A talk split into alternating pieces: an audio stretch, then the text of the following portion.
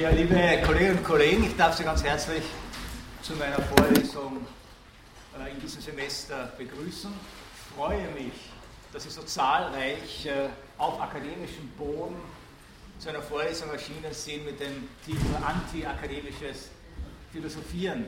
Das sollte oder könnte einem ja bedenklich äh, stimmen, dass sozusagen hier gerade dieses Anti offensichtlich eine gewisse Attraktivität hat. Ich habe mir lange überlegt, ob ich äh, diese Vorlesung außerakademisches oder antiakademisches Philosophieren nennen soll und mich dann nicht nur aus plakativen Gründen für das Antiakademische äh, entschieden, weil es hier in der Tat auch nicht nur, aber auch schon um eine kritische Auseinandersetzung äh, mit jenem Philosophiebegriff gehen soll, wie er eben seit dem späten 18., frühen 19. Jahrhundert bis in die Gegenwart als akademisches Philosophieren behandelt und äh, betrachtet wird.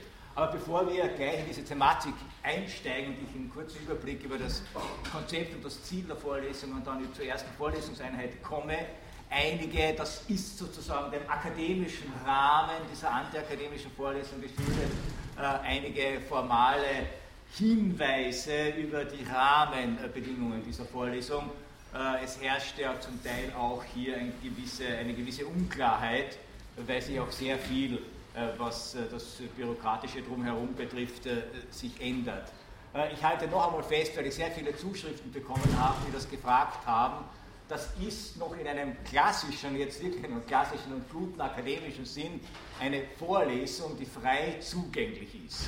Das heißt, für den Besuch der Vorlesung müssen Sie sich nicht anmelden, für den Besuch dieser Vorlesung müssen Sie nicht einmal Philosophie oder eine andere Studienrichtung hier inskribiert haben. Für den Besuch dieser Vorlesung müssen Sie einfach da sein. Was anderes ist es, wenn Sie über diese Vorlesung eine Prüfung machen wollen. Dann müssen Sie sich 14 Tage vor dem jeweils angesetzten Prüfungstermin elektronisch anmelden und müssen sozusagen die Kriterien erfüllen, die zum Ablegen einer Prüfung über diese Vorlesung äh, notwendig sind. Äh, da kommt gleich der zweite Punkt. Äh, wenn Sie im äh, elektronischen Vorlesungsverzeichnis nachgesehen haben, werden Sie bemerkt haben, dass als Lehrveranstaltungstyp angegeben wurde VOL. Das heißt Vorlesung, das ist das, was ich hier tue, hier lese ich vor, plus eigenständige Lektüre. Das ist das, was Sie begleitend zur Vorlesung oder als Prüfungsvorbereitung äh, äh, dann äh, tun sollen. Äh, das heißt also, die Idee ist, äh, dass äh, der Prüfungsstoff dieser Vorlesung nicht aus dem besteht, was, ist, was ich hier sagen werde, sondern auch aus der Literatur, die ich angebe, empfehle und die begleitend zur Vorlesung studiert werden sollte, und zwar eigenständig studiert werden sollte. Zu diesem Zwecke äh, habe ich mit, meinen, mit meiner Assistentin einen Reader zusammengestellt, der wesentliche Basistexte, Primärtexte zu dieser Vorlesung enthält, von den drei Hauptautoren, denen diese Vorlesung gewidmet ist, äh, Kierkegaard, Schopenhauer äh, und Nietzsche. Und dieser Reader ähm, also diese Auswahl, diese Lektüre, diese Textauswahl stellt die fundamentale Basis der eigenständigen Lektüre für diese Vorlesung äh, dar. Äh, daneben ist es Ihnen unbenommen noch unzählige andere Aufsätze und Bücher zu den Autoren, zu den Themen dieser Vorlesung äh, zu lesen. Ich habe Ihnen, wenn Sie ähm, im elektronischen Vorlesungsverzeichnis auf den auf die Zeile weitere Informationen gehen und äh, diese Zeile anklicken, äh, dann kommen Sie auch zu einer äh, Literaturempfehlungsliste für diese Vorlesung. Äh, das heißt, natürlich können Sie von den äh, zentralen Autoren auch andere Texte und Werke zusätzlich lesen als die, die in dem Reader äh, vertreten sind. Und Sie können natürlich aus der Sekundärliteratur vor allem jene Basiseinführungen zu Rate ziehen, die ich dann zu jedem dieser Autoren angegeben habe. Auf die werde ich dann auch vielleicht bei Gelegenheit, äh, wenn ich die einzelnen Autoren behandle, die einzelnen Philosophen behandle, äh, hinweisen. Äh, was die Prüfungsmodalitäten als solche betrifft, wie gesagt, 14 Tage vor dem Prüfungstermin müssen Sie sich elektronisch für die Prüfung anmelden. Es werden, wie das üblich ist und vorgesehen ist und auch sinnvoll ist, vier Prüfungstermine angegeben werden. Einen in der letzten Juniwoche, der zweite in der ersten Oktoberwoche und dann noch im Wintersemester, etwa Mitte des Wintersemesters und Ende des kommenden Wintersemesters, werden Sie die Gelegenheit haben, also falls Sie eine Prüfung ablegen wollen, hier über diese Vorlesung eine Prüfung zu machen. Also der Rahmen dieser Vorlesung ist streng akademisch, der Inhalt vielleicht nicht ganz so akademisch im strengen Sinn. Haben Sie zu diesen Rahmenbedingungen äh, ja, vielleicht noch für alle diejenigen, äh, die regulär studieren und äh, die nicht aus reinem Interesse, als interesselosen Wohlgefallen sozusagen hier sind, die studieren. Diese Vorlesung ist mit fünf ECTS-Punkten versehen. Das ist dann im Rahmen Ihrer jeweiligen Studienpläne, wissen Sie also, wie das dann angerechnet werden wird. Ich kann es mir nicht verkneifen, weil ich das so genialisch finde, äh, noch darauf hinzuweisen, was ECTS-Punkte eigentlich äh, besagen.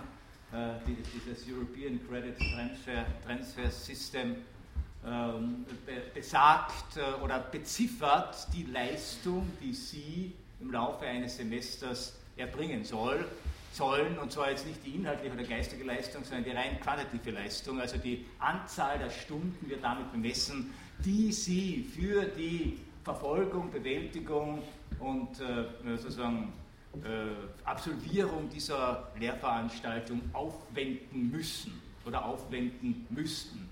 Äh, das Interessante ist, es ist ein europaweites System, aber jedes Land äh, berechnet diese ECTS-Punkte anders. Das heißt, ein ECTS-Punkt in Deutschland oder Österreich oder der Schweiz, das sind sehr fleißige Länder, äh, wie Sie wissen, enthält mehr Arbeitsstunden als etwa ein ECTS-Punkt in Spanien oder Griechenland. Sie merken schon, sogar hier sieht man, wo die Wurzel der Krise sitzt. In Österreich wird über den Daumen gepeilt ein ECTS-Punkt mit 25 Arbeitsstunden berechnet. Das heißt, 5 ECTS-Punkte heißt, Sie arbeiten 125 Stunden im kommenden Semester ausschließlich für diese Vorlesung. Ja? Äh, davon gehen ungefähr 25 Stunden für die Anwesenheit hier drauf. Wir haben zwölf Termine. Feiertage äh, sind ja nicht mitgerechnet, noch nicht mitgerechnet, wird sich auch noch ändern. Äh, bleibt 100 Stunden für Sie zum Lesen, zum Nachdenken, äh, zum Diskutieren, zum äh, Reflektieren und auch, nachdem es eine Vorlesung um Autoren geht, wo das ganz, ganz wichtig ist, zum Bewältigen der einen oder anderen Lebenskrise, in die Sie vielleicht durch diese Vorlesung schlittern können. Alles innerhalb von fünf ECDS-Punkten ist schon ein Angebot. Ne? Äh, soweit zu den Rahmenbedingungen. Äh, und jetzt zur Idee und zur Konzeption dieser Vorlesung. Äh, sie läuft ja zumindest, äh, was die Studienordnung betrifft, auch unter dem Gesichtspunkt Geschichte der Philosophie 3. Die Geschichte der Philosophie 3 umfasst also etwa den Zeit, die Zeiträume äh, äh, von äh, Anbeginn der Moderne bis zu Beginn des 20. Jahrhunderts. Ich konzentriere mich im Rahmen dieser Vorlesung eher auf einige Aspekte der Philosophie des 19. Jahrhunderts, werde notgedrungen einige Vorgriffe auf das 18. Jahrhundert natürlich machen müssen und auch einige Ausblicke auf das 20. Jahrhundert, denn das hat mit diesen Autoren, die wir hier verhandeln wollen, sehr wohl zentral zu tun.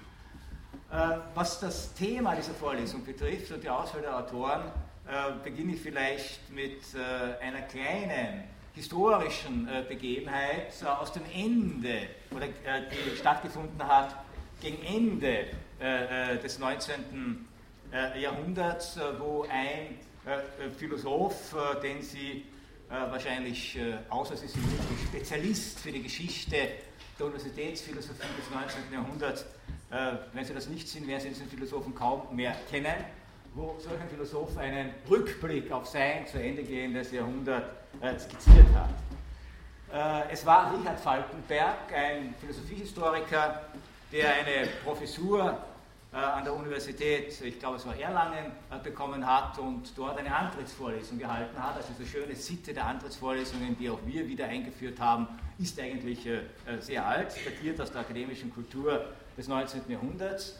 Und er gab seine Antrittsvorlesung, so eine Antrittsvorlesung würde man hier vielleicht auch mal gerne hören, äh, den schönen Titel über die gegenwärtige Lage der Philosophie. Äh, und äh, aus diesem äh, Anspruch heraus, seine Zeit philosophisch zu diagnostizieren und die Philosophie seiner Zeit zu diagnostizieren, macht er so einen kleinen Rückblick auf die wichtigsten philosophischen Erscheinungen, Arbeiten, äh, Denker des 19. Jahrhunderts, versucht sozusagen eine Einschätzung der Lage seiner Gegenwärtigkeit und kommt zu folgendem Schluss, ich zitiere aus dieser Antrittsvorlesung, die 1890 gehalten wurde, 1890 an der Universität Erlangen. Ich zitiere äh, äh, Richard Falkenberg, die gegenwärtige Lage der Philosophie gibt zu dem Gefühle befriedigten Stolzes wenig Anlass. Warum? Denn, so fährt er fort, es fehlte und fehlt an wahrhaft schöpferischen Geistern und an weithin wirkenden Leistungen. Das heißt, er ging davon aus, dass das 19. Jahrhundert ein philosophisch betrachtet erlahmtes Jahrhundert war. Er führt das dann auch aus, ich brauche jetzt nicht im Detail darauf eingehen, aber seine Grundthese ist, dass der Schatten zweier Philosophen auf diesem Jahrhundert lastet und dass es keinem äh, der Denker dieses Jahrhunderts gelungen war, aus diesem Schatten herauszutreten. Alles, was das 19. Jahrhundert geschafft hatte, war, sich an äh, diesen Schatten abzuarbeiten. Sie ahnen es schon, diese zwei Schatten, äh, die hier äh, äh auf äh, diese Generation zu lasten äh, schienen, waren natürlich Immanuel Kant und Georg Wilhelm Friedrich Hegel. Diese zwei durchaus antipodischen Denker der eine Ende des 18., der andere im frühen 19. Jahrhundert äh, situiert, hatten Denkgebäude, hatten äh, Systeme, hatten Konzeptionen äh, hinterlassen, an denen offensichtlich keiner äh, vorbeikam, an denen noch immer gearbeitet werden musste, äh, die nicht überwunden äh, werden konnten. Und dann erwähnt Falkenberg einige Philosophen des 19. Jahrhunderts, von denen er zumindest im Ansatz glaubte, sagen zu können, dass sie gewisserweise etwas weitergebracht haben, dass sie originell sind, dass sie neue Akzente gesetzt haben, äh, dass sie Auswege gezeigt haben aus äh, diesem ähm, äh, Denken, das durch diese Namen Kant und Hegel bestimmt war. Und wenn man jetzt sich ansieht, wen er hier doch mit einer gewissen Form des Respekts und der Bewunderung erwähnt, dann wird man erstaunt feststellen, dass diese Philosophen wiederum alles natürlich akademische äh, Philosophen waren, die aber wiederum vielleicht tatsächlich nur noch Universitätshistorikern des 19. Jahrhunderts äh, bekannt sind. Otto Liebmann zum Beispiel oder Johannes Volkelt oder Hermann Lotze oder Rudolf Eucken. Äh, was auffällt, ist, dass keiner der Namen, an die wir vielleicht intuitiv und sofort denken, wenn wir Philosophie des 19. Jahrhunderts vor Augen haben, äh, dass keiner der Namen hier eine Rolle spielt. Er erwähnt in dieser Antrittsvorlesung, obwohl er vom Schatten Hegels spricht, den bedeutendsten und kritischen und, und, und einflussreichsten äh, Hegel-Schüler unter Anführungszeichen, äh, nämlich Karl Marx, mit keinem Wort. Als hätte er nicht existiert. Äh, Karl Marx ist sieben Jahre vor dieser Antwortvorlesung äh, gestorben. Er erwähnt den Philosophen, der damals, zur Zeit, als Lotze, äh, pardon, als Falkenberg diese Antwortvorlesung hielt, der meistgelesene deutschsprachige Philosoph, und zwar im internationalen Kontext meistgelesene war, erwähnt er mit keinem Wort, nämlich Arthur äh, Schopenhauer. Er erwähnt den Philosophen, der übrigens, äh, lustige Koinzidenz, in dem Jahr, als diese Antrittsvorlesung äh, äh, äh, gehalten wurde, in geistige Umnachtung fiel und der für uns vielleicht überhaupt zu dem entscheidenden und äh, wirkmächtigsten Denker des 19. Jahrhunderts geworden ist, nämlich Friedrich Nietzsche, mit keinem Wort. Obwohl damals um 1890 die Bekanntheit und der Ruhm Nietzsches deutlich im Stein äh, begriffen war, was umso erstaunlicher ist. Natürlich hat Nietzsche bestimmte Kreise äh, angesprochen, äh, äh, vor allem Künstlerkreise, Musikerkreise. Aber es ist umso erstaunlicher, weil Richard Falkenberg selber auch ausübender Musiker war äh, und, und, mit der sozusagen musikalischen Szene seiner Zeit, die undenkbar war, ohne Richard Wagner durchaus vertraut war. Und Richard Wagner wieder war undenkbar ohne Friedrich Nietzsche. Trotzdem spielt das in diesem Kontext keine Rolle. Und er erwähnt natürlich, könnte man fast sagen, auch jenen Philosophen nicht, der in der Tat explizit versucht hat, den Schatten Hegels abzuwerfen, wie vielleicht sonst, noch, äh, äh, wie vielleicht sonst nur noch Karl Marx, äh, und der vor allem dann auch für die äh, Philosophie des 20. Jahrhunderts eine ganz, ganz entscheidende Rolle äh, äh, gespielt hat, nämlich der Däne Sir Kierkegaard, der ja der maßgebliche Stichwortgeber, um das mal salopp zu sagen, für den Existenzialismus des 20. Jahrhunderts gewesen war und dessen wichtigste Schriften zu der Zeit sehr wohl schon in einer deutschen Übersetzung vorlagen äh, und auch äh, es so etwas wie eine beginnende äh, Kierkegaard-Rezeption äh, in der deutschsprachigen intellektuellen Szene äh, zu verzeichnen war. Äh, trotzdem sind das Denker, Marx, Schopenhauer, Nietzsche, Kierkegaard, man könnte noch andere nennen, die für uns heute zu wesentlichen Inauguratoren äh, äh, des, 19, des, Denkens im 19. Jahrhunderts äh, zählen, die für diesen Philosophen und Philosophiehistoriker keine Rolle spielen. Und das nicht nur, weil er die vielleicht nicht zur Kenntnis genommen hat oder weil er sie gering geschätzt hat, das bleibt jedem unbenommen, sondern meine These ist vor allem deshalb, weil diese Denker eines miteinander verbindet, bei aller Heterogenität ihrer Denkansätze, aber eines verbindet sie, äh, nämlich ihr Wirken, ihr philosophisches Wirken, ihr Publizieren geschah außerhalb des akademischen Rahmens. Und das ist auffallend. Äh, und das gab mir zu denken, wie ich sozusagen überlegt habe, könnte man eine Geschichte der Philosophie des 19. Jahrhunderts auch inhaltlich neu äh, akzentuieren, dass gerade jene Autoren, die wir jetzt rückblickend gesehen, als nicht ausschließlich, aber dann doch als entscheidende Stichwortgeber äh, für die Philosophie, für die anbrechende Philosophie der Moderne des 20. Jahrhunderts äh, sehen müssen, dass jene Philosophen, denen wir sozusagen die wesentlichsten Impulse in gesellschaftspolitischen, äh, erkenntnistheoretischen, vor allem ästhetischen, kulturphilosophischen Hinsichten verdanken, dass jene Philosophen ihre Wirkung und ihr Schreiben nur entfalten konnten außerhalb eines strengen akademischen Rahmens. Jetzt könnte man sagen, das mag zufällig so gewesen sein, äh, denn interessant ist ja, dass von den jetzt genannten äh, zumindest äh, drei tatsächlich eine akademische Karriere angestrebt hatten, aber gescheitert waren. Sowas kommt vor. Äh, und äh, man kann sagen, wunderbar, dass jemand äh, sozusagen dann trotz einer gescheiterten akademischen Karriere außerhalb der Universität Möglichkeiten findet, sich äh, zu entfalten. Und man könnte es bei solchen biografischen Zufälligkeiten äh, belassen. Ich denke aber nicht, dass es sich hier nur um Zufälligkeiten handelt, sondern dass hier auch ein ganz zentrales, inhaltliches und systematisches Problem der Philosophie damit verbunden ist. Ein Problem, von dem man sagen könnte, letztlich lässt es sich bis auf die Antike zurückdatieren. Man könnte dieses Problem benennen als die zwei Seiten oder die zwei Gesichter oder die Janusköpfigkeit äh, der Philosophie.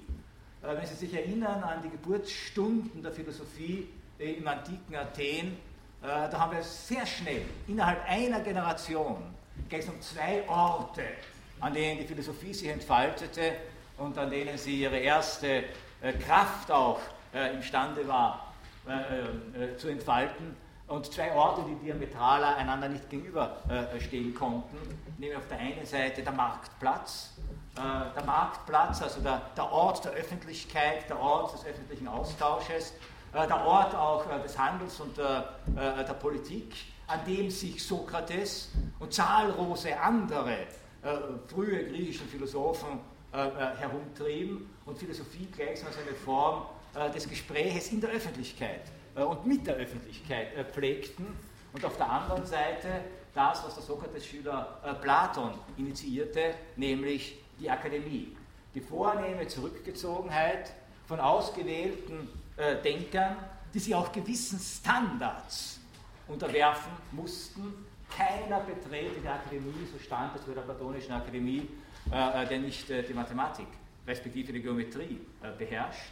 Das heißt, Hinweis darauf, ohne ein gewisses logisches Handwerkszeug, ohne Rüstzeug kann nicht philosophiert werden. Und diese Idee der Akademie als eine Stätte, die jetzt rein dieser philosophischen Forschung des Nachdenkens, philosophisch jetzt im weitesten Sinn gewidmet war, war natürlich auch als expliziter Kontrapunkt zu sehen äh, zu dem, äh, was Sokrates und andere äh, Sokrates-Schüler als eine Form des öffentlichen Philosophierens, eben des nicht an der Akademie beheimateten Philosophierens äh, praktizierten. Äh, dieser Zwiespalt, so könnte man sagen, diese Janusköpfigkeit zieht sich ja gewisserweise durch die Geschichte äh, der Philosophie. trotz der Etablierung von Akademien äh, dann im Mittelalter als Universitäten und der Weiterentwicklung der Universitäten als die eigentlichen Orte äh, äh, der Wissenschaft war es so, dass sozusagen zumindest bis an die Schwelle der Moderne die entscheidenden philosophischen Impulse, die wir auch heute noch diskutieren und verfolgen, in hohem Maße von Denkern kamen, die nicht unbedingt in einem Nahverhältnis zur klassischen etwa mittelalterlichen oder spätmittelalterlichen oder frühneuzeitlichen äh, Universität äh, standen. Wenn man also etwa denkt an den Inaugurator des modernen Denkens schlechthin, äh, René Descartes, dann war der zwar intellektuell bestens vernetzt, aber nicht im klassischen Sinne ein, an eine Akademie, eine Universität gebunden. er endete als Privatlehrer einer schwedischen Königin, nachdem er vorher auch als äh, Duellant und äh, Kämpfer und äh, Lebemann von sich reden machte. Also Attribute, die man heute einen akademischen Philosophen keinesfalls mehr zuschreiben würde oder zuschreiben dürfte. man denke an Baruch Spinoza, der zwar einen Ruf oder mehrere Rufe an renommierte Universitäten der damaligen Zeit hatte, aber diese Rufe ausgeschlagen hatte mit dem Hinweis, die wahre Freiheit des Denkens kann sich nicht in einer Institution realisieren, die ganz bestimmten Imperativen und Erfordernissen äh, untergeordnet sein muss. So sehr kann kein Fürst eine Freiheit garantieren, dass er nicht aus Eigeninteresse gezwungen sein wird, diese Freiheitsgarantie äh, zu verletzen. Mit so einem äh, berühmt gewordenen Brief äh, lehnte Spinoza den Ruf an die Universität äh, Heidelberg ab. das nur als zwei Beispiele. Im deutschsprachigen zentraleuropäischen Raum äh, hat sich dann allerdings äh, seit dem 18. Jahrhundert eine Akademisierung der Philosophie dann letztlich durchgesetzt, äh, die dazu geführt hat, dass sozusagen diese, ja, diese kurze, aber unglaublich wirkmächtige ähm, Epoche Ende des 18. des frühen 19. Jahrhunderts, an der wir uns zum Teil auch heute noch abarbeiten die auch diese zwei Philosophen hervorgebracht hat, die dann äh, laut Falkenberg wie im Schatten über dem 19. Jahrhundert lagen, äh, nämlich Kant und Hegel, äh, dass das eine Philosophie war, die in der Tat durch und durch akademisiert war. Äh, die großen Denker des deutschen Idealismus, äh, wenn wir uns daran erinnern, äh, Fichte, Schelling, Hegel, vorher Immanuel Kant, ähm, waren in der Tat Universitätsphilosophen und überhaupt seit der Humboldtschen Universitätsreform durch die die Philosophie eine zentrale, alle Studien fundierende Funktion bekam. Aus der alten mittelalterlichen Artistenfakultät wurde dann sozusagen die untere äh, Fakultät, die philosophische äh, Fakultät, in der das theoretische Grundlagenwissen für alle wissenschaftlichen Betätigungen bereitgestellt werden sollte, auf denen dann so die Humboldtsche, äh, das Humboldtsche Modell dann die oberen Fakultäten aufbauten nämlich jene Fakultäten, die dann für, auf dieser wissenschaftlichen Basis für praktische Tätigkeiten äh, ausbilden sollten, nämlich die medizinische, die juristische äh, und die äh, theologische äh, Fakultät. Eine unglaublich schöne und übrigens sinnfällige äh, Thematik, denn was hat Wissenschaft, wenn sie praktisch äh, werden soll, zu tun? Sie hat natürlich ähm, die Lebensbedingungen der Menschen zu verbessern äh, hat äh, zu ihrem Wohle beizutragen durch wissenschaftliche äh, Erkenntnis Und der Mensch äh, besteht nun mal im Wesentlichen aus drei äh, Komponenten, so könnte man sagen, aus seinem Körper, ganz zentral, um den kümmert sich die Medizin, aus seiner Seele, ebenfalls ganz zentral, um das Seelenheil kümmerte sich früher äh, die Theologie, heute die Psychotherapie als legitime Nachfolgerin der Theologie. wie wir wissen, was ist eine Psychoanalyse anderes als eine elaboriertere Form der Beichte? Eine These, die auf Michel Foucault zurückgeht und die einige Plausibilität für sich auch wissenschaftshistorisch äh, beanspruchen kann. Und der Mensch ist ein soziales Wesen, äh, das sozusagen dann auch in Kommunikation, in Kontakt, im Zusammenleben mit anderen äh, sich realisiert. Und da ist die Jurisprudenz, also jene Wissenschaft, die das Zusammenleben regelt, durch Gesetze auf Basis einer philosophisch äh, fundierten Ethik die entscheidende äh, Wissenschaft. Wir haben mittlerweile äh, natürlich diese Wissenschaften unglaublich ausdifferenziert. Vor allem aus der Grundlagenfakultät, der philosophischen Fakultät, sind sozusagen alle theoretischen Wissenschaften, auch die Naturwissenschaften und Formalwissenschaften hervorgegangen.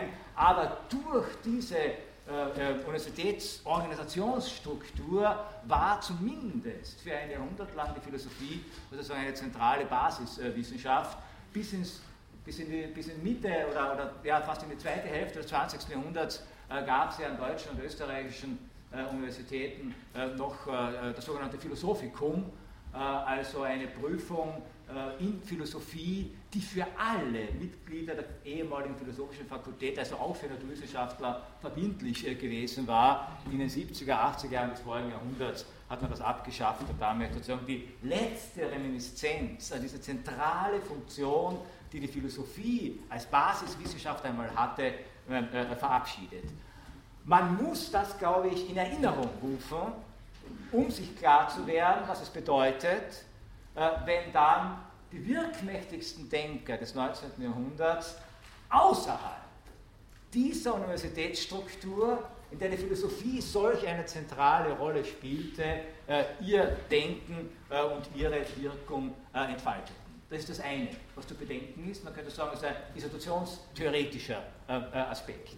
Das andere ist, ich sagte vorher, man könnte das vielleicht noch als biografische Zufälligkeit abtun. Und in der Tat erscheint es so, wenn man sich die Biografien dieser äh, zitierten Denker ansieht, äh, Sie haben versucht, äh, akademisch zu realisieren. Sie sind aus unterschiedlichen Gründen gescheitert, aus persönlichen Gründen, aus äh, politischen Gründen. So etwas kommt vor. Aber dabei, glaube ich, äh, äh, sollte man es nicht belassen, denn fast alle dieser genannten Denker reflektieren auch das Verhältnis ihres Denkens zur akademischen Philosophie. Äh, das heißt, sie haben durchaus so etwas wie ein kritisches Bewusstsein davon, dass der akademische Bereich eine Art von Philosophie bevorzugt oder produziert oder provoziert, die unter Umständen den entscheidenden oder wie manche sich nicht scheuten zu sagen, den wahren Intentionen der Philosophie äh, zuwiderlaufen.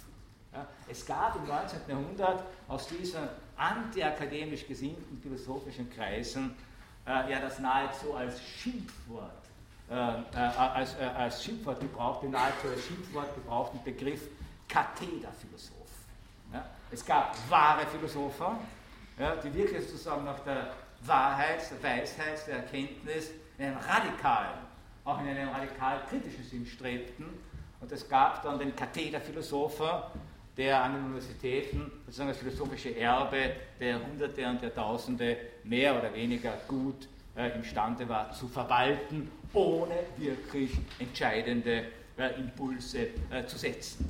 Das heißt, wir werden auch so, äh, und das hat das war für mich sozusagen auch der Grund, äh, dann dieser Vorlesung den Titel Anti- und nicht außerakademisches, sondern antiakademisches Philosophieren äh, zu geben, weil sozusagen eine gezielte Auseinandersetzung mit der Frage zumindest punktuell stattfindet, ob nicht die etablierten akademischen Strukturen, auch der Wissenschaftsbetrieb, wie er sich im 19. Jahrhundert entfaltete, die Rahmenbedingungen, auch die Standards, die methodischen Standards und inhaltlichen Ausrichtungen äh, für die Philosophie selber unter Umständen kontraproduktiv sein könnten. Und das, was die Philosophie äh, unbedingt braucht, nämlich tatsächlich die Freiheit äh, des Denkens, in diesen oder unter diesen Rahmenbedingungen nur schwer, vielleicht sogar gar nicht möglich ist.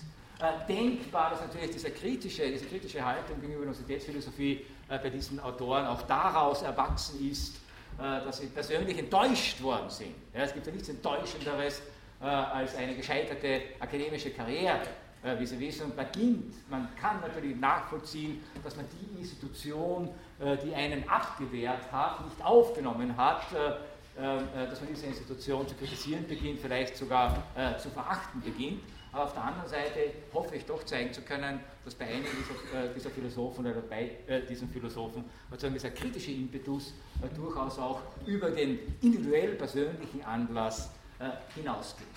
Ein zweiter Grund äh, mag auch noch eine Rolle spielen, der diesen antiakademischen Gestus unterstreicht und der fast alle äh, dieser genannten äh, Philosophen miteinander verbindet, wiederum trotz der völlig heterogenen Ausformulierung ihrer These, nämlich, dass sie sich zwar für die Philosophie interessierten, sich zur Philosophie hingezogen fühlten, aber nicht weil sie eine Wissenschaft betreiben wollten, sondern weil sie ein Problem hatten, das sie glaubten, mit Hilfe der Philosophie äh, lösen zu können.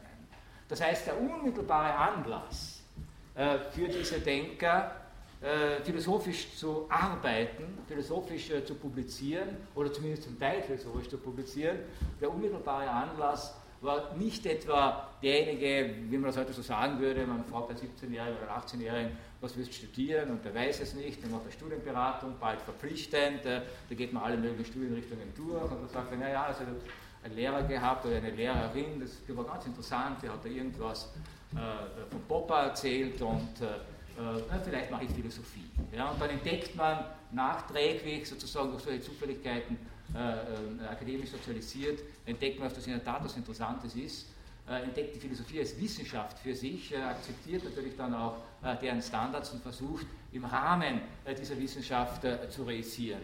Das ist durchaus legitim und wahrscheinlich nicht unüblich und war vielleicht auch für das 19. Jahrhundert nicht unüblich. Bei den hier zur Debatte stehenden Denkern war es anders. Sie haben zwar alle studiert, aber das, was sie dann zu ihrer philosophischen und schriftstellerischen Produktivität anregte, war weniger akademischer Ehrgeiz, trotz des Versuchs, äh, Karriere zu machen, sondern war vielmehr eine unmittelbare, ein unmittelbarer Erfahrungshorizont, waren Knotenpunkte, Krisenpunkte in ihrem Leben, äh, Erschütterungen, wie das einer äh, von ihnen ausdrückte, äh, Konfrontationen mit Situationen, die sie weder emotional noch äh, intellektuell ad hoc bewältigen konnten, die sie dann dazu geführt haben, äh, sozusagen mit Hilfe der Philosophie äh, zu versuchen, äh, diese Probleme äh, zu bewältigen.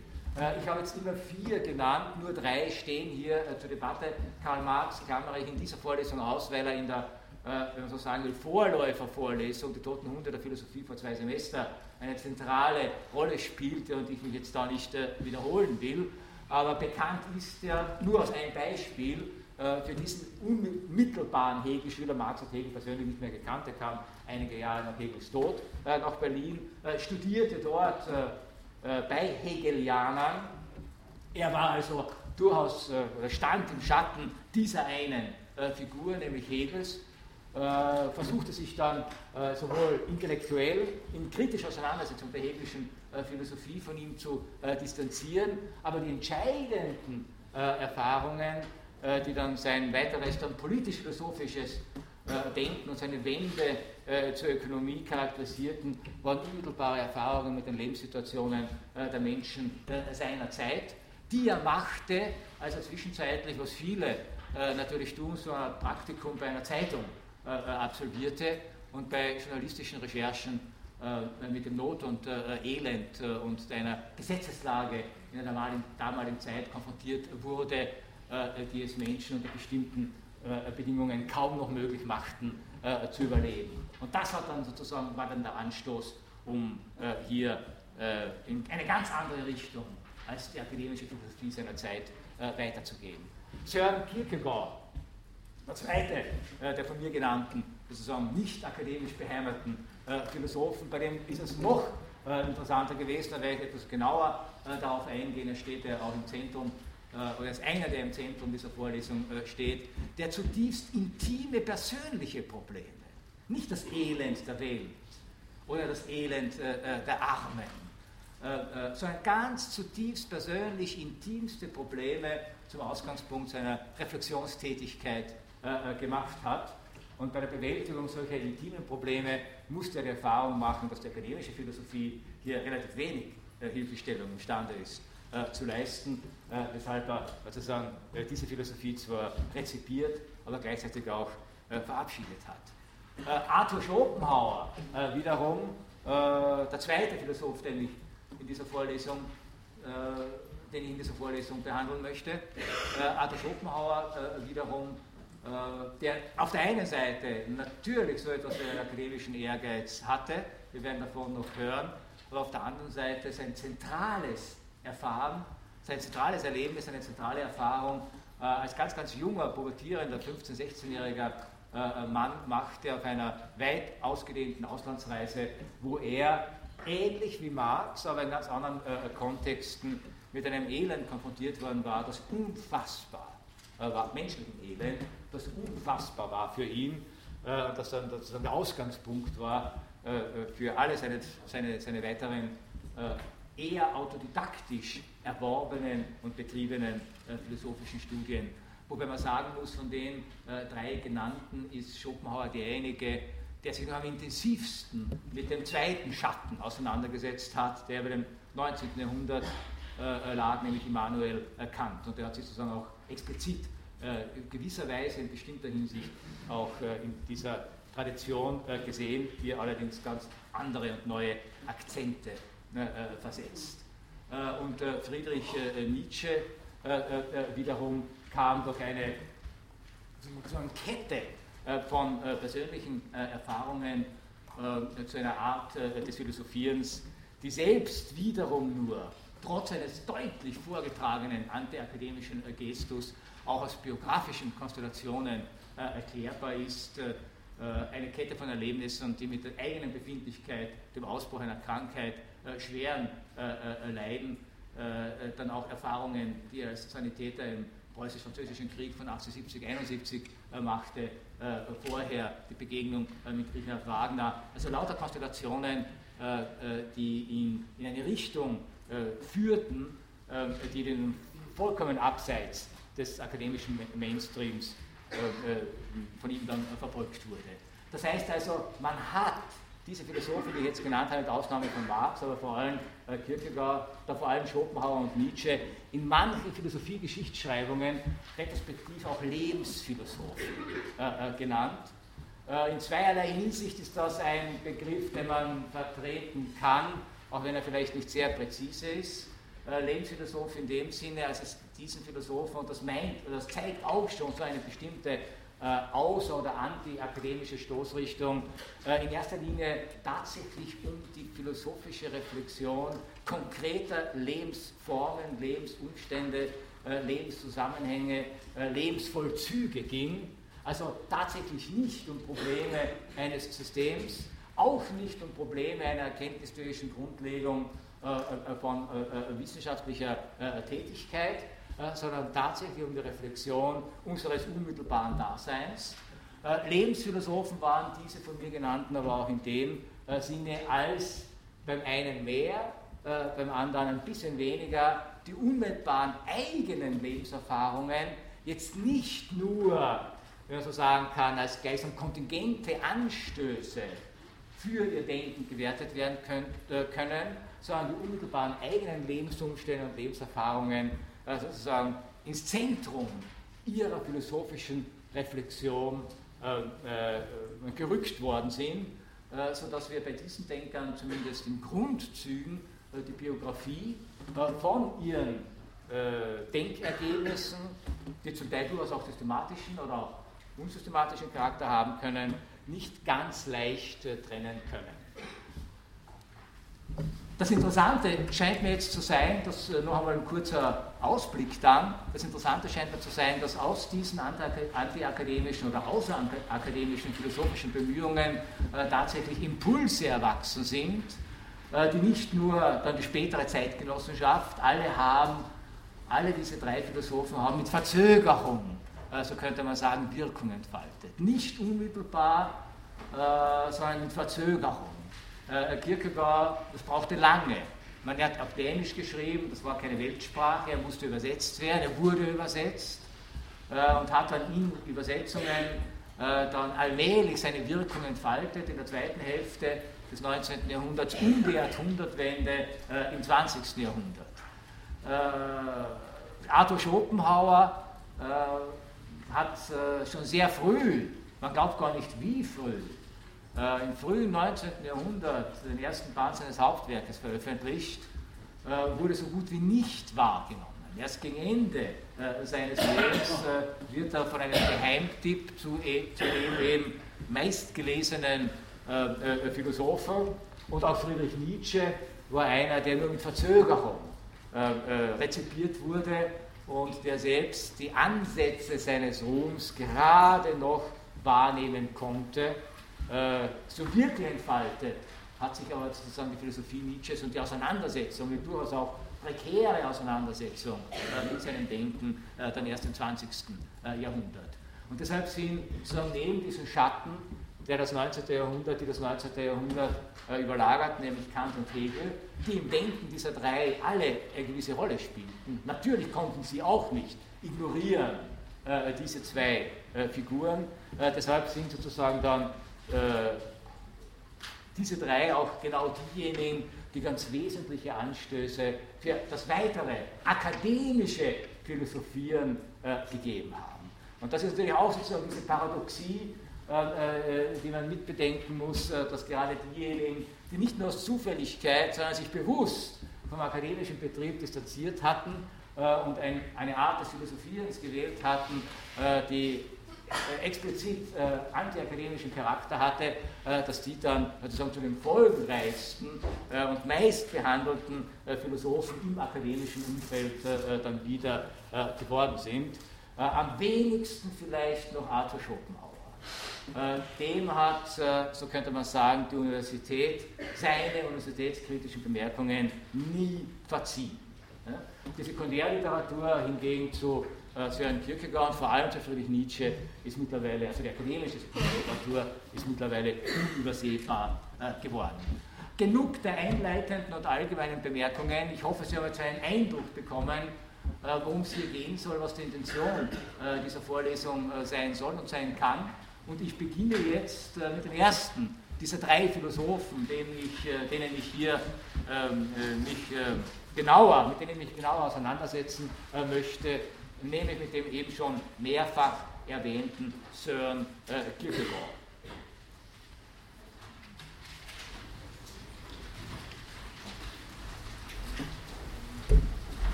Ich habe es vorhin schon äh, angedeutet, äh, Kierkegaard war vielleicht also wirklich derjenige Philosoph, der am explizitesten seine unmittelbare Existenzerfahrung gegen das, was man akademisch-systematisches Philosophieren äh, nennen könnte, äh, gerichtet hat äh, und sich äh, das sozusagen in reflexiver Art und Weise eingeholt hat äh, in seiner Auseinandersetzung äh, mit Hegel. Also auch für Kierkegaard war die Philosophie Hegels genau derjenige Reibebaum an dem sich sein Denken auch zum Teil zumindest entzündete äh, und äh, gegen den er sich ähm, sozusagen wenden musste. Und auf der anderen Seite war das Ganze sozusagen Ergebnis seiner eigenen Reflexivität im Hinblick auf die Erfahrungen seines Lebens. Gleich bei Kierkegaard muss ich etwas sagen, was auch für fast alle dieser Philosophen zutrifft äh, übrigens auch inklusive Karl Marx und noch einige andere des 19. Jahrhunderts, die sich außerhalb des akademischen Rahmens äh, bewegt haben, äh, dass ihre schriftstellerische Produktion äh, sich natürlich vom Stil, von der Form, vom Gestus her deutlich von der klassischen akademischen Abhandlung zunehmend unterschieden hat. Ja? Das heißt also, wenn man außerhalb des wissenschaftsinstitutionellen Rahmens äh, sich bewegt, äh, verwendet man offensichtlich, oder vielleicht bewegt man sich auch deshalb außerhalb, um andere Formen des Schreibens verwenden zu können, als sie äh, sozusagen die, wissenschaftliche, äh, die wissenschaftlichen Kriterien äh, erfordern. Äh, das heißt also, wir haben bei diesen drei Philosophen, und trotzdem werden sie aber in erster Linie äh, von der Rezeptionsgeschichte als Philosophen äh, wahrgenommen. Ja? Gerade weil sie, wenn man so sagen kann, in hohem Maße auch antiakademische Texte publiziert haben. Und bei all diesen, jetzt ich bleibe mal bei diesen dreien, Kierkegaard, Schopenhauer, Nietzsche, bei all diesen dreien haben wir literarische Formen, äh, äh, die sie pflegen, die zwar in der Philosophie zum Teil immer wieder eine Rolle gespielt haben. Denken wir an den Essay, ja, der in seiner klassischen Form auf Montaigne äh, zurückgeht. Denken wir an den Aphorismus, äh, der schon bei Lichtenberg eine erste, äh, einen ersten Höhepunkt äh, erreicht hat. aber als Sentenzenliteratur bis in die Antike zurück, zurückreicht, also eine lange Tradition hat äh, äh, denken wir an die Mischung zwischen Fiktion und äh, Philosophie, die ja auch immer wieder eine Rolle spielt, eine Mischung von Philosophie und Poesie. Man könnte gerade sozusagen den Gründer der akademischen Philosophie, nämlich Platon, als denjenigen bezeichnen, der eigentlich Philosophie als Literatur betrieben hat, denn seine Dialoge sind natürlich in hohem Maße literarische Fiktionen gewesen, auf die immer wieder auch äh, zurückgegriffen worden sind, äh, zurückgegriffen worden ist. Äh, das heißt also, wir haben es bei diesen drei Denkern dann auch immer damit zu tun, dass der philosophische Stil, die Form, die sie gewählt haben, nicht im strengen Sinn natürlich akademisch genannt werden kann, sondern zum Teil höchst eigenwillig ist. Und gerade bei Kierkegaard ist es ja so, dass er sich selbst als Schriftsteller bezeichnet hat und das philosophische an ihm erst, äh, so könnte man sagen, dasjenige ist, was man aus seiner schriftstellerischen Produktion äh, dann nachträglich äh, herausholt. Und bei einigen seiner Texten ist es bis heute, glaube ich, umstritten, inwieweit man sie jetzt als literarische Fiktionen lesen muss oder tatsächlich als philosophische Texte im engeren Sinn. Das sei nur noch vorausgeschickt, weil Sie dann auch, wenn Sie diesen Reader durchstudieren, vielleicht also auch hier mit Textarten äh, konfrontiert werden, die Sie vielleicht, äh, wenn Sie diese Autoren noch nicht kennen, nicht unmittelbar oder nicht den ersten, auf den ersten Blick als philosophisch identifizieren äh, äh könnten.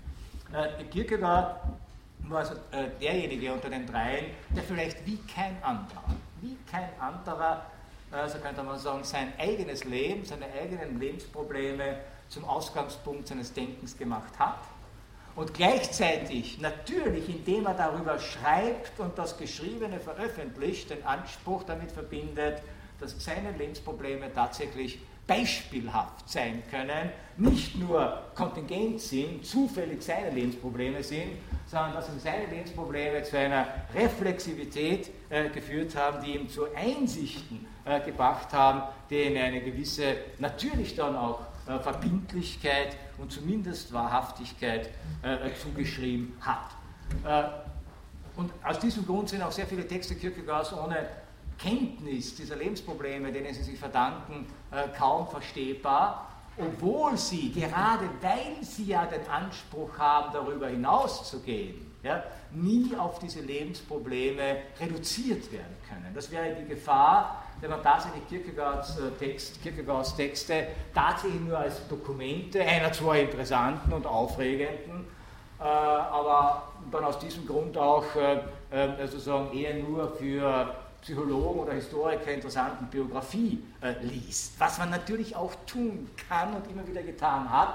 Äh, noch eine interessante Nebenbemerkung. Witzigerweise sind es nicht nur diese drei, es gibt andere Philosophen auch, denen das widerfahren ist, aber auch diese drei und gerade diese drei Philosophen, die immer wieder auch selbst als Personen, als Figuren äh, zum Gegenstand äh, äh, literarischer oder künstlerischer Bearbeitungen äh, geworden sind. Ja? Es gibt Kierkegaard-Romane, und zwar ziemlich viele, es gibt Schopenhauer-Romane äh, und es gibt natürlich jede Menge Nietzsche-Romane.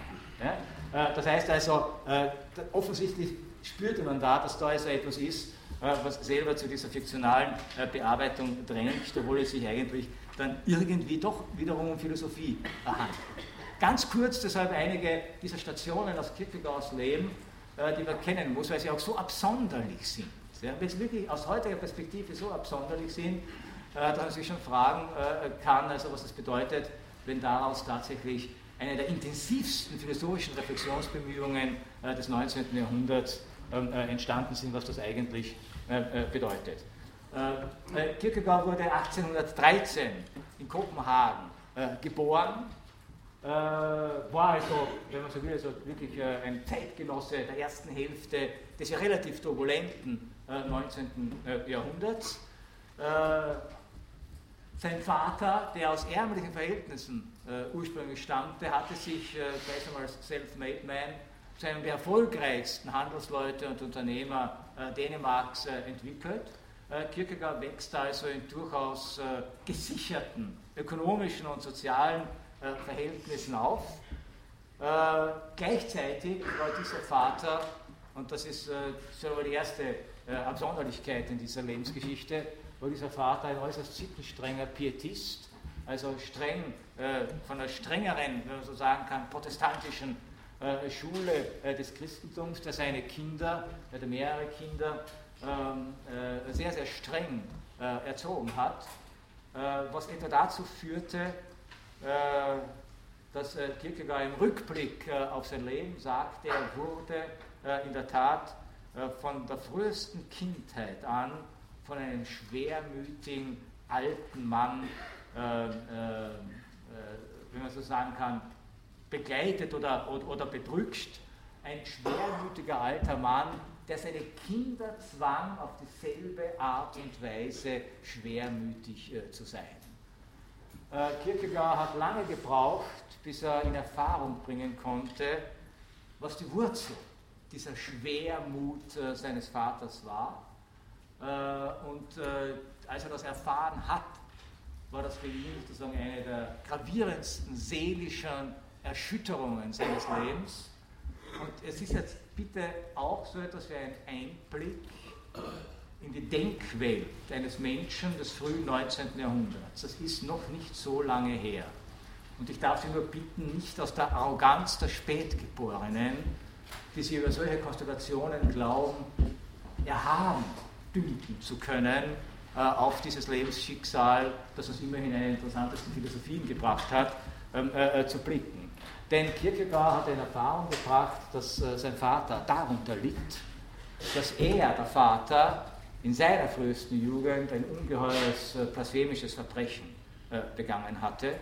Er hatte nämlich, als er aus ärmlichen Verhältnissen stammend auf einer Weide in Jütland während eines Gewitters Schafe hüten musste, eine entsetzliche Angst bekommen und in dieser Angst, wo er sich schon verloren glaubte und den Blitzen hilflos ausgeliefert glaubte, und in dieser Angst Gott, an dem er ja geglaubt hat als gläubiger Christ, äh, Gott verflucht. Und äh, Kierkegaards Vater hat Zeit seines Lebens darunter gelitten, äh, sozusagen, dass er äh, diese, diese, diese Verfluchung Gottes äh, begangen hatte und hat Zeit seines Lebens darauf gewartet, dass Gott ihn dafür bestrafen würde. Und die Strafe blieb aber aus.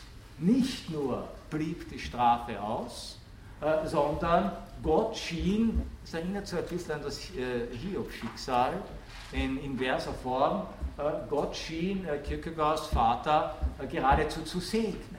Ja? Mit Erfolg, mit Reichtum, mit Vermögen. und trotzdem sozusagen diese Schwermut, dieses, diese Vorstellung, es wird irgendwann einmal etwas passieren. Das überträgt sich auf die Kinder der junge Sören äh, Kierkegaard erfährt davon und kann gar nicht anders, kann gar nicht anders, als anzunehmen, dass wenn Gott, und wenn Sie bibelfest sind, wissen Sie, auf welche Bibelstelle sich das bezieht, äh, denn Gott wird die Sünden der Väter strafen bis ins siebte Glied. Wenn Michael Pedersen Kierkegaard, der Vater, nicht bestraft wird, dann werden die Kinder dran sein. Also lastet oder wandert der Fluch vom Vater äh, auf die Kinder. Darunter leidet äh, Sören Kierkegaard und er ist fest davon überzeugt, dass äh, Gott das gar nicht anders machen kann. Denn wie kann er äh, den Alten strafen, indem er es so macht wie bei Hiob, indem er ihm die Kinder nimmt? Ja? Er war fest davon überzeugt, dass er vor seinem Vater sterben wird, denn das ist sozusagen die Strafe, die Gott sich ausgesonnen hat für seinen Vater. Das war dann die zweite Krise seines Lebens, als sein Vater vor ihm gestorben ist. Denn jetzt war klar, irgendwie muss das was anderes, äh, äh muss Gott was anderes mit ihm vorhaben, äh, muss diese Strafe auf andere Art und Weise an ihm äh, vollzogen werden. Und darüber denkt der junge Mann permanent nach.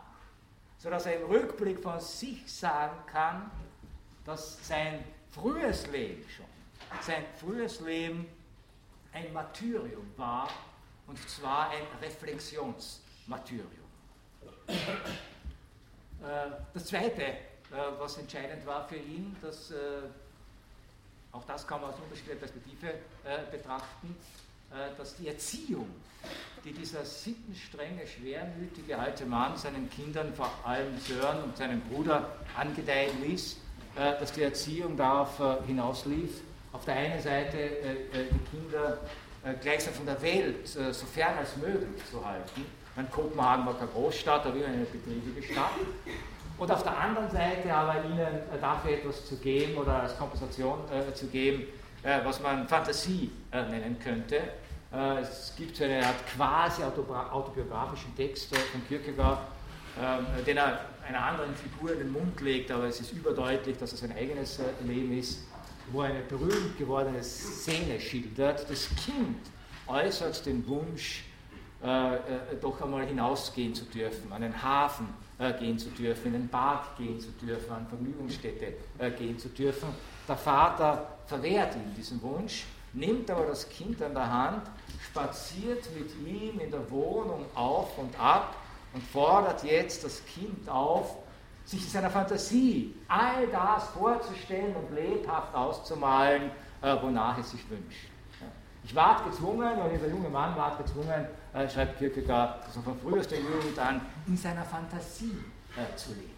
Und das ist natürlich etwas Prägendes gewesen und hat natürlich auch dazu geführt, dass Kierkegaard selber dann in seinem, in seinem schriftstellerischen, in seiner schriftstellerischen Arbeit dann ein Unmaß an Reflektiertheit und gleichzeitig an Fantasie äh, imstande war äh, zu entwickeln, aber gleichzeitig sozusagen ein gewisses prekäres äh, Verhältnis hatte äh, zu dem, was man sozusagen die natürliche äh, Erfahrungsmöglichkeit des Lebens nennen könnte. dritter Gesichtspunkt, Kierkegaard hat studiert, hat sich an der Universität von Kopenhagen eingeschrieben, ursprünglich für Theologie, das war auch das Wunsch des Vaters, dass er Pfarrer werden sollte.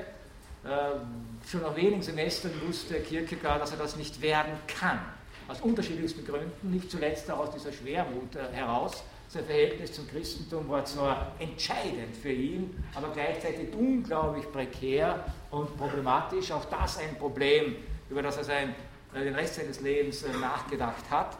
Äh, er hat dann auch die Erfahrung gemacht, dass ihn mehr als die Theologie in ihrer orthodoxen Form die Philosophie äh, interessiert, hat sich vor allem mit der Philosophie der Romantik äh, und der Literatur der Romantik und mit der Philosophie Hegels auseinandergesetzt und gleichzeitig entkommen, also sozusagen entkommen an der Universität den, den elterlichen, den väterlichen Zugriff, besser gesagt den väterlichen Zugriff äh, sich nicht wahnsinnig engagiert gezeigt, was die Absolvierung des Studiums äh, betraf. Er war, wenn man das heute etwas abschätzig nennen würde, ein Bummelstudent. Ja, also äh, nicht gerne äh, gesehen, vor allem nicht in Zeiten diverser Sparpakete. Damals hat man das etwas lockerer äh, genommen. Es soll also angeblich eher in den äh, Konditoreien äh, von äh, Kopenhagen zu sehen gewesen sein als in den Hörsälen. Man hat Rechnungen gefunden aus der Zeit, wo man auch sehr man erkennen kann, dass der junge Kierkegaard Unmengen von Geld für Bücher ausgegeben hat und für Süßwaren. Das waren sozusagen die zwei, die zwei Leidenschaften.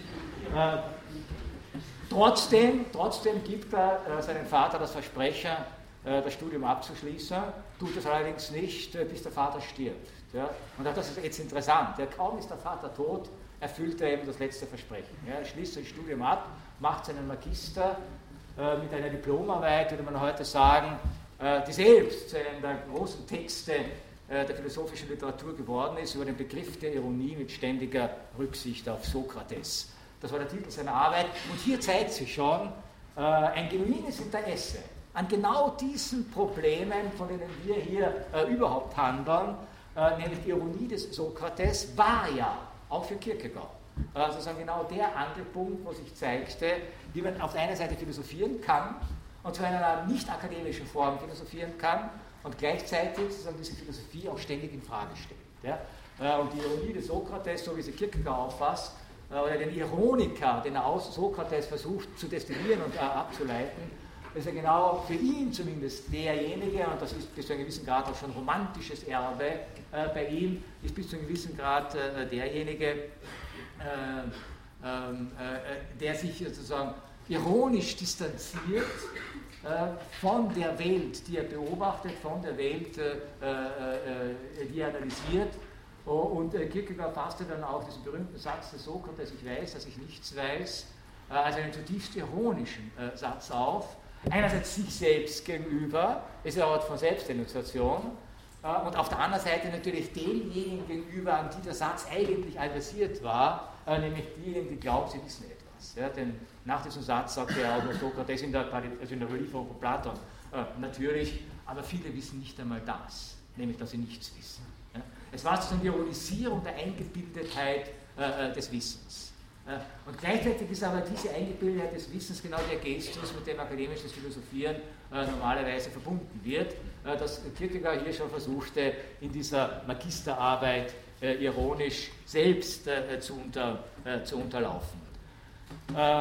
Nach dem Tod seines Vaters, wie gesagt, man muss das auch in seinen autobiografischen Texten und seinen Tagebüchern, beschreibt Kierkegaard übrigens diese Erkenntnis, dass durch die Verfehlung seines jugendlichen Vaters äh, ein Fluch auf der Familie lastet, er beschreibt er selbst als das große Erdbeben. Das große Erdbeben, die große äh, Erschütterung, mit der er jetzt zeitlebens nicht wirklich äh, fertig geworden ist und die seine weiteren, nicht nur Lebensschritte, sondern die vor allem dann auch sein, sein philosophisches Denken in hohem Maße beeinflussen wird, nämlich der zweite entscheidende Einschnitt nach diesem Verhältnis zu seinem Vater der zweite entscheidende Einschnitt in Kierkegaards Lebens ist seine, man kann es gar nicht sagen, man kann es gar nicht anders sagen, äh, seine unselige äh, äh, Liebesgeschichte, in die er sich als junger Mann verstrickt hat.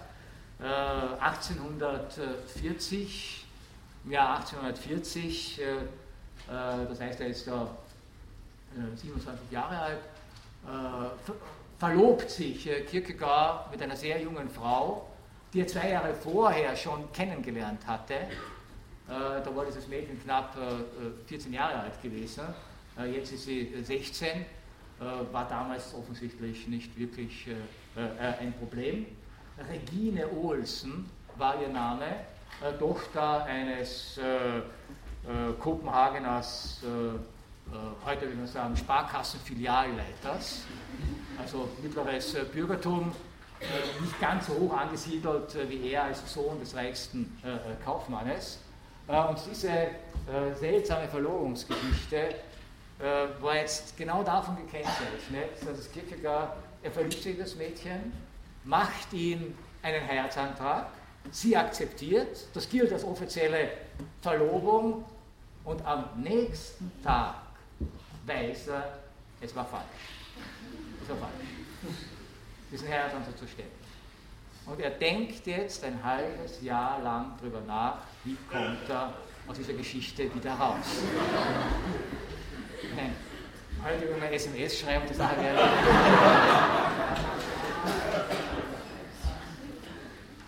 Und zwar, warum war es falsch? Nicht, weil das Mädchen nicht mochte, nicht, weil sie ihn nicht mochte, ja, sondern aufgrund dieser Schwermut, die ihn erfasst hatte, weil er glaubte, ein Fluch lastet auf der Familie. Und er sieht sich jetzt vor einer ausweglosen Situation. Vor einer ausweglosen Situation. Vor der Situation entweder verschweigt er ihn, was für ein Fluch auf ihn lastet, und äh, führt sie damit in eine Ehe, in der sie unglücklich werden muss, denn irgendwann einmal wird dieser Fluch äh, sozusagen schlagend werden. Das heißt, irgendwann einmal wird eine Katastrophe kommen und er wird wissen, dass er daran schuld ist und er hat sie verschwiegen. Ja? Oder er sagt es ihr. Ja? Dann wird sie sich mit Grauen von ihm abwenden müssen. Denn wer möchte mit jemandem verheiratet sein, auf einen solchen Fluch lassen? Ja? Oder sie wendet sich nicht ab und opfert sich für ihn, dann steht er vor dem Problem, kann er dieses Opfer überhaupt ab annehmen. Ja? Das heißt, das ist dieser Konflikt, äh, den er äh, versucht hat zu analysieren und den er nur bewältigen konnte, offenbar äh, in einer ja, philosophisch reflektierenden, schreibenden Art und Weise. Er ringt sich durch, die Verlobung zu lösen, auf eine nicht gerade vornehme Art und Weise, gerade kein SMS, das gab es damals noch nicht, aber ein eher nüchterner Brief. Kaum hat er den Brief abgeschickt, weiß er, es war falsch. Also wenn es je einen Menschen gab, ja, der so zwischen Entscheidungen hin und her pendelte äh, und, äh, nicht, und immer das Gefühl hat, was immer er tut, es ist das Falsche, ja, äh, dann war es Sören Kierkegaard. Einer seiner berühmtesten Aphorismen beginnt äh, mit folgenden Sätzen, heirate oder heirate nicht. Du wirst beides bereuen. beides bereuen. Äh, das war das Ergebnis sozusagen äh, äh, dieser, dieser, dieser Geschichte. Und jetzt hat er aber keine Möglichkeit mehr gesehen, zumindest auch aufgrund der gesellschaftlichen Verhältnisse, das wieder rückgängig zu machen. Es war auch nicht so, so einfach, wie das vielleicht heute ist, rückgängig zu machen, sondern jetzt hat er versucht, das geistig zu bewältigen. Und in kurzer Zeit, ja, innerhalb von drei Jahren, entstehen fünf Bücher, wo man sagen kann, sie beschäftigen sich nahezu ausschließlich mit dieser Frage ja, und wie man so ein Problem, äh, äh, so ein Problem lösen kann. Äh, fünf Bücher, von denen zumindest das allererste, auch das umfangreichste und eines der bedeutendsten Werke der philosophischen Weltliteratur, wenn nur jede gescheiterte Verlobung oder Liebschaft solche Folgen hätte, könnte man sagen, eines bedeutendsten Werkes der philosophischen Weltliteratur, geradezu programmatisch, ja, dieses Schwanken im Titel trägt, nämlich entweder oder. Ja, äh, entweder oder. Äh, und mh, mm, es gibt äh, Kierkegaard-Interpreten, die sagen, also im Grunde hat äh, Kierkegaard diese vielen hundert Seiten, 900 Seiten, äh, nur für eine einzige Person geschrieben, nicht für uns, ja, sondern nur für Regine Olsen. Sie sollte sozusagen nachträglich durch diese unglaubliche Reflexionsanstrengung zu einen Eindruck bekommen, äh, was ihn umgetrieben hat und warum, warum er sie äh, verlassen hat. Äh, wobei man sagen muss, er hat auch hier noch einmal versucht, äh, seine ehemalige Verlobte zu täuschen, denn die wahren Beweggründe hat er natürlich nicht genannt, ja, sondern war ja auch sozusagen eine seiner großen methodischen, dann methodisch reflektierten Fragen, äh, äh, auf die er gestoßen ist, auch philosophisch äh, äh reflektiert, äh, dass es unmöglich ist, den Menschen unmittelbar die Wahrheit zu sagen. Aus unterschiedlichsten Gründen ist es uns nicht gegeben, erstens die Wahrheit zu sagen und zweitens die Wahrheit als Wahrheit äh, zu akzeptieren. Wir wollen es nicht hören, aus welchen Gründen auch immer. Und Kierkegaard hat zudem in der Philosophie natürlich auch höchst, höchst umstrittenen methodischen Verfahren gegriffen, dass er die Menschen in die Wahrheit hineintäuschen muss. Man muss die Menschen in die Wahrheit hineintäuschen. Äh, seine Mäeutik, beteiligt als Mäeutik, äh, äh, als sozusagen gegenläufig zur sokratischen Mäeutik, nicht die Wahrheit aus den Menschen herausholen, wie bei Sokrates, sondern die Menschen in die Wahrheit hineintäuschen. Das heißt, sie über Umwege ästhetischer Natur, strategischer Natur, über Umwege äh, zu ihrer äh, wahren Erkenntnis äh, zu bringen, wobei Erkenntnis bei ihm immer die Erkenntnis äh, der unmittelbaren Lebensvollzüge war, die Erkenntnis äh, der äh, Existenz. So hat er in der Tat damit kokettiert, damit Regine Olsen die Trennung leichter verkraftet, ihr vorzuspielen, dass er eigentlich ein liederliches Leben führt. Ja? Äh, sodass sie sagen kann, also ja, mit so einem Halunken möchte ich eh nichts äh, zu tun haben. Ja? Äh, er hat in einer späteren Schrift äh, eine, einer, einen seiner Protagonisten dieses Spiel spielen lassen, das also irgendwie so ausschaut, dass er ein Mädchen mietet, mit dem er sich in der Öffentlichkeit zeigt, um sozusagen eine andere Beziehung vorzuspielen, die gar nicht existiert, nur um Regine Olsen darüber hinweg zu trösten, dass ohnehin an ihm alles verloren war. Gleichzeitig beschäftigt ihn natürlich in, dem, in dem Kontext die Frage, wie sich hier sozusagen diese Form seines Lebensvollzugs auf der einen Seite mit seinen moralisch-ethischen Ansprüchen auf der anderen Seite äh, vereinen lässt. Und entweder oder, äh, so könnte man sagen, ist ja auch ein erster von Kierkegaard durchgeführter, exzessiver, großer Entwurf äh, des Gegenüberstellens von zwei Lebenskonzepten. Worum es ihm dann letztlich ging, nämlich das Konzept einer ästhetischen Existenz, wie er es nannte, und das Konzept einer ethischen Existenz, also einer Existenz, die moralisch reflektiert ist während die ästhetische Existenz eine ist, die, wenn man so sagen kann, im Medium äh, der Sinnlichkeit und des Scheins äh, sich aufhält. Und äh, bis heute wird darüber gestritten, ob entweder oder äh, dieses Buch, dieser Roman, was auch immer es äh, sein mag, zu einem Ergebnis kommt oder ob Kierkegaard dieses entweder äh, oder in der Tat offen hält. Er hat sozusagen, wie ich schon sagte, über diese Verlobungsgeschichte äh, dann noch drei, vier andere Texte geschrieben, in denen diese Frage einer gescheiterten Beziehung und wie man damit umgeht und wer jetzt eigentlich daran schuld ist, ja, äh, nach unterschiedlichsten Gesichtspunkten äh, äh, durchdekliniert, dass man so sagen kann, eine der produktivsten schriftstellerischen Phasen im 19. Jahrhundert verdankt sich dieser Konstellation. Dann hat Kierkegaard auf der anderen Seite natürlich immer wieder auch sein Verhältnis zum Christentum äh, äh, äh, reflektiert und ist hier zu immer radikaleren Positionen gekommen. Denn auch hier ging es ihm um existenzielle Wahrhaftigkeit. Und diese existenzielle Wahrhaftigkeit hat er in der protestantisch ausgerichteten Staatskirche in Dänemark nicht mehr äh, gesehen. Er hat hier sozusagen ein, ja, eine verbeamtete äh, äh, Priesterschaft gesehen, äh, die man mit allem Möglichen assoziieren kann, nur nicht mit dem, was man wahres Christentum nennt.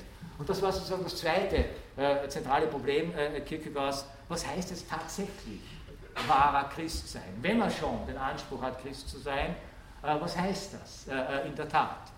Er hat von sich selber ja nie gesagt, dass er diesen Anspruch genügen könnte, aber er hat sozusagen die These vertreten, wenn man Christ sein will, ja, äh, dann muss man in einer ganz existenziellen Art und Weise für dieses sein Christsein auch einstehen können. Äh, und bei all denjenigen, die sich hier als Christen bezeichnet haben, in seiner Zeit äh, in der protestantischen Gesellschaft Kopenhagens, hat er eben diese, dieses Einstehen für ein gelebtes Christentum nicht mehr gesehen, hat es äußerst scharf kritisiert äh, man muss dazu sagen, äh, Kierkegaard ist ja nie einer geregelten Berufstätigkeit nachgegangen. Er hat von seinem väterlichen Erbe äh, gelebt, das er angeblich, ja, dass er sich geweigert hat, tatsächlich klug anzulegen. Er hätte damals auch schon in Aktien anlegen können, aber er hat es offensichtlich bar zu Hause gehabt und so lange davon genommen, solange was da war. Äh, und hat von diesem väterlichen Erbe auch sozusagen einen privaten Feldzug äh, äh, gegen die Kirche finanziert. Er hat eine Flugschrift herausgegeben mit dem schönen Titel Der Augenblick, eine, ein Periodikum, eine Zeitschrift, der ein einziger Autor er selbst war, so ein bisschen ein Vorläufer des Fackelprojekts von Karl Kraus, dann ein halbes Jahrhundert später, und hat sozusagen in dieser Zeitschrift, solange das Geld reichte, seinen einsamen Kampf äh, gegen die dänische Staatskirche äh, geführt, der ihn sowohl emotional äh, als auch finanziell vollkommen ausgezehrt hat. Sehr früh, 1855, stirbt Kierkegaard in Kopenhagen. Er hat angeordnet, dass bei seinem Begräbnis kein Pfarrer anwesend sein darf. Das heißt also, sein gespaltenes Verhältnis ist er durchgezogen zur Kirche bis in letzte Konsequenz. Seine schriftstellerische Tätigkeit, nur jetzt äh, cum granosalis äh, gesagt, äh, so könnte man sagen, hat er auch selber, äh, selber eingeteilt auf der einen Seine in seine ästhetisch-philosophischen Texte denen wir uns hier in erster Linie ein bisschen widmen werden. Und auf der anderen Seite in, wenn man so sagen kann, predigthafte Texte, die er, obwohl nie beamteter Pfarrer, durchaus geschrieben und hin und wieder auch vorgetragen hat, erbauliche Reden, wie er es genannt hat, extensive und intensive Auslegungen äh, von bestimmten Stellen äh, äh, der Bibel. das heißt also, dieses Schwanken zwischen einer christlichen Schriftstellerei oder theologisch inspirierten Schriftstellerei und einer ästhetisch-philosophisch inspirierten Schriftstellerei war bei Kierkegaard von allen Anfang an spürbar, war immer da, durchzieht sein, gesamtes, sein gesamtes Werk. Aus diesem Werk ragen natürlich sozusagen einige Texte hervor, äh, die ganz entscheidend geworden sind. Äh, einerseits für die Weiterentwicklung dann sogenannten, äh, des sogenannten Existenzialismus, aber auch entscheidend geworden sind für die Probleme, die man sozusagen im Kontext nicht nur der Philosophie des 19. Jahrhunderts dann unter dem Stichwort Existenzphilosophie diskutierte. Und da möchte ich jetzt sozusagen einige Hinweise geben, und gleichzeitig immer wieder auch äh, vermerken, wo dann bei Kierkegaard die entscheidenden, auch kritischen Überlegungen äh, zu einer äh, akademisch orientierten, wissenschaftsorientierten äh, Philosophie ähm, äh, zu finden sind. ich beginne vielleicht ganz kurz, mache das wirklich ganz kurz, weil auch in der letzten Vorlesung Philosophie oder Kunst schon davon ein bisschen die Rede war, mit diesem ersten großen Buch Kierkegaards Entweder oder. 1843 äh, erschienen, wie alle, wie alle nicht religiösen Texte Kierkegaards unter Pseudonym. Äh, Kierkegaard hat jedes seiner Bücher unter einem anderen Pseudonym veröffentlicht, und zwar nicht nur aus Koketterie, sondern weil die Pseudonymisierung seiner Autorschaft für ihn selber, so könnte man sagen, eine literarisch-philosophische Strategie äh, gewesen war. Er hat einen autobiografischen Text äh, vor seinen Lesern Rechenschaft darüber abgegeben, über diese Pseudonyme äh, und hat geschrieben, das sind ja bemerkenswert, meist kokettiert man natürlich, wenn man ein Pseudonym wählt mit diesem, mit diesem Versteckspiel. Er hat geschrieben, man solle endlich ernst nehmen, dass keines der Bücher das seine Pseudonyme geschrieben haben, von ihm stammt. Also diese Fiktion der Pseudonymisierung war von ihm radikal gedacht. Und zwar warum? Weil es ihm diese Pseudonyme erlauben sollten, unterschiedliche Positionen durchzuspielen, äh, für die er nicht einstehen wollte, weil sie gleichsam experimentellen Charakter hatten. Also meine These ist ja, dass Kierkegaard einer der ersten war, der tatsächlich im Vollsinn des Wortes so etwas wie experimentelle Philosophie äh, betrieben hat. Äh, das heißt, experimentelle Philosophie genau in dem Sinn, man überlegt sich einen Gedanken, eine, eine Konstellation, eine Konstellation von Problemen oder auch von äh, Figuren und spielt dann nach bestimmten Gesichtspunkten diese Konstellation äh, durch, ohne dafür einstehen zu müssen, dass das jetzt die Wahrheit ist, die herauskommt, oder die einzige Möglichkeit ist, äh, die man hat, sondern es sind völlig unterschiedliche äh, Zugänge. Ein Verfahren, das wir unter anderen Gesichtspunkten dann bei Friedrich Nietzsche wiederfinden werden, äh, der das Ganze unter dem Stichwort Perspektivismus verhandeln wird. Bei Kierkegaard war sozusagen der Versuch, unter verschiedenen Pseudonymen unterschiedliche Positionen einnehmen zu können. Bei Entweder oder hat er dieses Spiel der Pseudonyme selber weil man so, so, sagen kann, zu einer virtuosen ästhetischen Strategie entwickelt. Das war, war zwar nicht ungewöhnlich äh, zu seiner Zeit, aber äh, äh, entweder oder ist ein Buch, das so viele Autoren kennt wie wahrscheinlich kein anderes großes Buch äh, der Weltliteratur. Äh, äh, nämlich, wenn Sie das Buch lesen, werden Sie es finden, es hat einen Herausgeber, der heißt Viktor Eremita, der siegreiche Einsiedler. Auch das schon, sein Pseudonym ist immer sprechend. Ja? Der siegreiche Einsiedler. Victor Eremit erzählt eine Geschichte, wie er auf kuriose Art und Weise ein Konvolut von Schriften äh, findet. Äh, in einem Kasten, den er bei einem Trödler gekauft hat, wo er versucht, äh, äh Geld unterzubringen, einen Schlüssel äh, äh, verliert, den Kasten aufsprengt, die richtige Lade springt nicht auf, aber ein Geheimfach springt auf. Ja? Die Idee des Geheimfaches, also das Konzept des Geheimfaches ist Kierkegaard ganz, ganz wichtig. Ja? Und dieses Geheimfach enthält ein Konvolut von Papieren, das dieser Victor Eremiter jetzt sichtet, unterschiedliche Handschriften, unterschiedliche Textgattungen. Er gibt dem eine Ordnung, die er für plausibel erhält und ordnet diese Papiere mindestens drei unterschiedlichen Autoren zu. Einen, dem ordnet er ein Konvolut von ästhetisch orientierten Schriften zu, den nennt er A. Äh, ein anderes Konvolut besteht aus zwei langen Briefen eines Gerichtsrats an einen unbekannten Empfänger. Victor Remita nimmt an, dieser Empfänger ist A. Ja, dieser Gerichtsrat ermahnt seinen jungen Freund A, äh, doch ein redliches Leben zu führen. Äh, das ist sozusagen der zweite Teil, äh, die Schriften des B. Und dann findet sich noch ein in sich geschlossener Text, ein Tagebuch drinnen, das offensichtlich einen dritten Autor zum Verfasser hat, einen gewissen Johannes. Und das Tagebuch trägt den Titel Das Tagebuch des Verführers. Eines der berühmtesten, einer der berühmtesten Texte der philosophischen Literatur, mehrfach bearbeitet, auch verfilmt worden äh, und äh, in der Tat auch aus diesem äh, Konvolut von entweder oder herauszudestillieren. Es gibt auch etliche Einzelausgaben vom Tagebuch des Verführers. Was Kierkegaard offensichtlich mit diesem komplizierten Arrangement wollte, so könnte man sagen, ist auf der einen Seite natürlich unterschiedliche Texte, die er selber verfasst hat, in eine gewisse Zuordnung zueinander zu bringen oder sie auch gegenseitig zu neutralisieren.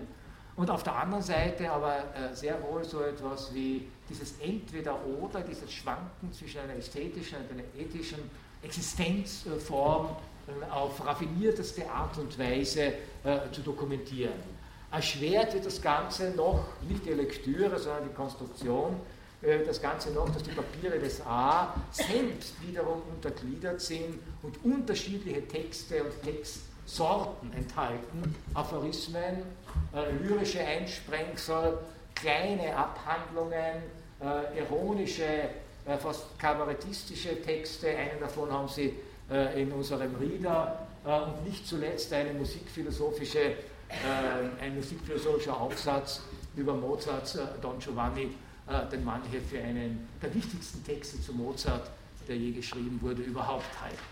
Das heißt also ganz unterschiedlichstes Material. Dann das Tagebuch des Verführers, äh, und dann sozusagen die breit ausholenden ethisch-moralischen äh, Reflexionen äh, des Gerichtsrates B.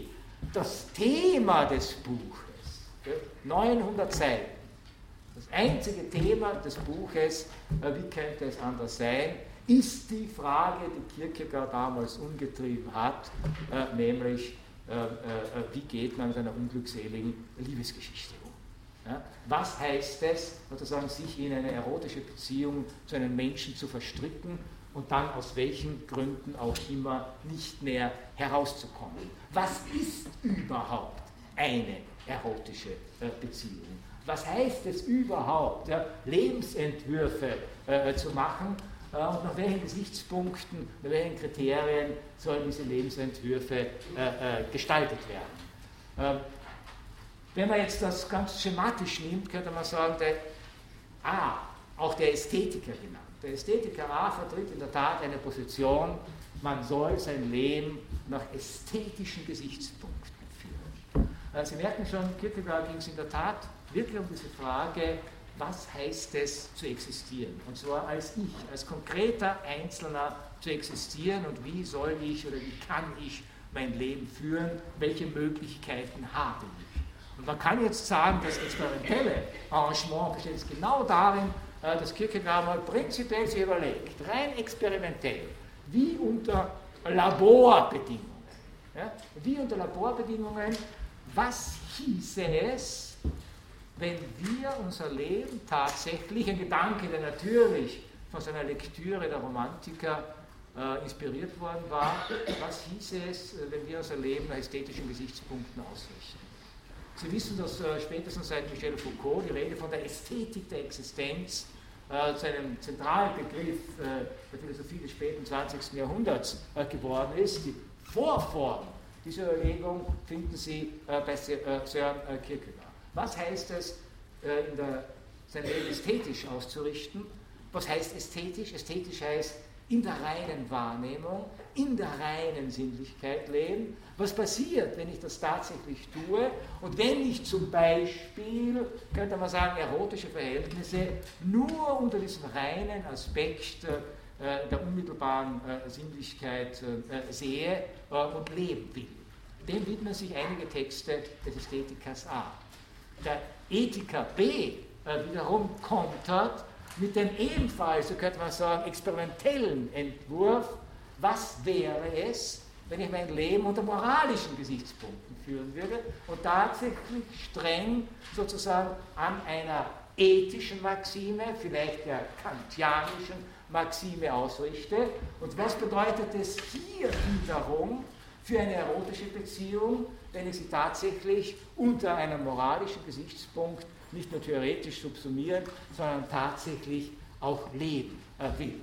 Zwei Gedanken dazu abschließend, bevor ich dann das nächste Mal, äh, bevor das nächste Mal dann vielleicht noch ein bisschen im Detail äh, darauf eingegangen äh, werden kann. Äh, zwei Gedanken abschließend dazu. Für beide, vor allem für einen Ethiker B, ist das Interessante, ist das Entscheidende, dass der Mensch dasjenige Wesen ist, das tatsächlich die Wahl hat. Diese zentrale Kierkegaardsche Kategorie, die später so wichtig geworden ist für Philosophen des 20. Jahrhunderts, die Kategorie der Wahl. Ja, wir können unser Leben, unsere Lebensführung tatsächlich wählen. Wir können uns nicht nicht entscheiden. Jede Form ist eine Entscheidung, aber eine Entscheidung heißt, äh, äh dass, ich, äh, dass ich wählen können muss. Das ist, das, das ist der eine Gesichtspunkt. Und er wirft dem Ästhetiker A vor, dass das, was er gewählt hat, nämlich das Leben der unmittelbaren Sinnlichkeit, äh, ein Leben ist, das letzte zur Verzweiflung führen muss, was A natürlich abwehrt. Und auf der anderen Seite, so könnte man sagen, ist das, mit dem der Ästhetiker imstande ist zu kontern, dass wenn ich ein ethisches Leben wähle, passiert mit dem Leben das, was äh, sozusagen auch in der Philosophie passiert, wenn ich mich der Ethik zuwende, es wird langweilig. Äh, und da merken Sie schon, was es heißt, die Ethik unter ästhetischen Gesichtspunkten betrachten. Ja, denn Langeweile ist natürlich eine ästhetische Kategorie, äh, der Kierkegaard eine eigene Abhandlung gewidmet hat, die sich ebenfalls in diesem Konvolut von entweder oder findet, eine Abhandlung unter einem schönen Titel Die Wechselwirtschaft. ich habe sie auch in unseren Reader äh, aufgenommen. Sie können das dort äh, nachlesen. Ich sehe, dass meine Zeit um ist. Äh, ich möchte Sie nur, pardon, bleiben Sie noch ganz kurz da, darauf hinweisen, dass das nächste Mal und am 10. Mai diese Vorlesung nicht von mir gehalten werden kann, weil ich da bei einer Fakultätssitzung sein muss, beziehungsweise beim Auslandsvortrag, sondern von meinem Assistenten Peter Geitsch, der sicher das genauso gut machen wird. Also nur damit Sie nicht äh, erstaunt sind, äh, äh, dass das nächste Mal nicht ich hier stehe, aber das übernächste Mal bin ich dann natürlich wieder da. Ah, äh, danke.